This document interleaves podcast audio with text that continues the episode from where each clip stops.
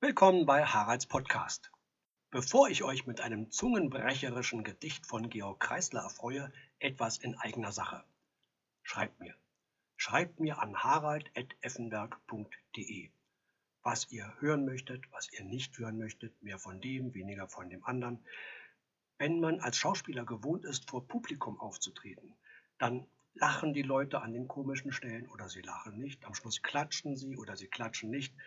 Man bekommt Feedback. Und wenn ich kein Feedback bekomme von euch, dann gehe ich hier ein wie eine Primel. Ja, also schreibt mir auch, wenn ihr alles ganz schrecklich findet, schreibt mir, dann weiß ich Bescheid. Oder wenn ihr die Mischung ganz super findet, so wie sie ist, schreibt es mir. Oder wenn ihr nicht schreiben wollt, könnt ihr auch einfach auf den Spenden-Button klicken und was spenden. Das kommt bei mir auch als positives Feedback an. Jetzt aber zu unserem heutigen Text.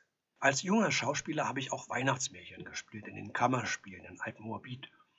Und die erste Vorstellung war morgens um neun und es gab einen Satz, ich weiß nicht mehr welchen, den konnte ich nie deutlich sprechen. Da habe ich mich immer versprochen, jeden Morgen. Und einmal saß ich abends zu Hause, habe ein Buch gelesen von Georg Kreisler und da war ein Gedicht drin. Dieses Gedicht hat es mir auf Anhieb angetan und ich wollte es sprechen und habe festgestellt, ich kann es nicht sprechen, es ist zu schwierig. Und ich habe es geübt, ich habe den ganzen Abend bis in die Nacht hinein geübt, dieses Gedicht zu sprechen.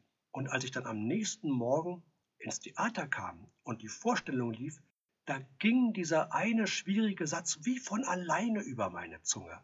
Und da wurde mir klar, dieses Gedicht von Georg Kreisler ist eine super Sprachübung. Und seitdem verwende ich dieses Gedicht immer als Sprachübung, als Aufwärmübung, wenn ich irgendwo sprechen muss.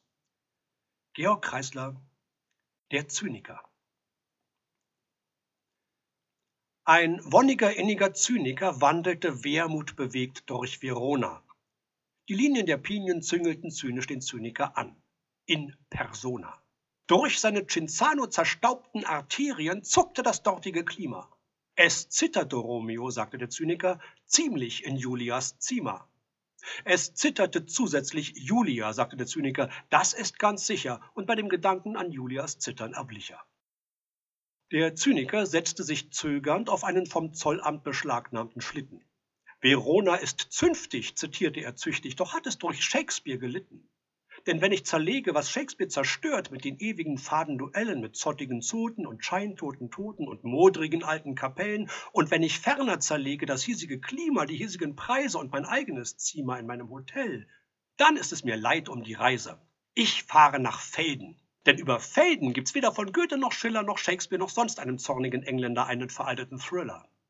Auch ewige Liebe ist selten in Felden, und wenn, gibt es keine Belege. Und er zerhob sich zermürbt und zerging seiner Wege. Das war Georg Kreisler, der Zyniker.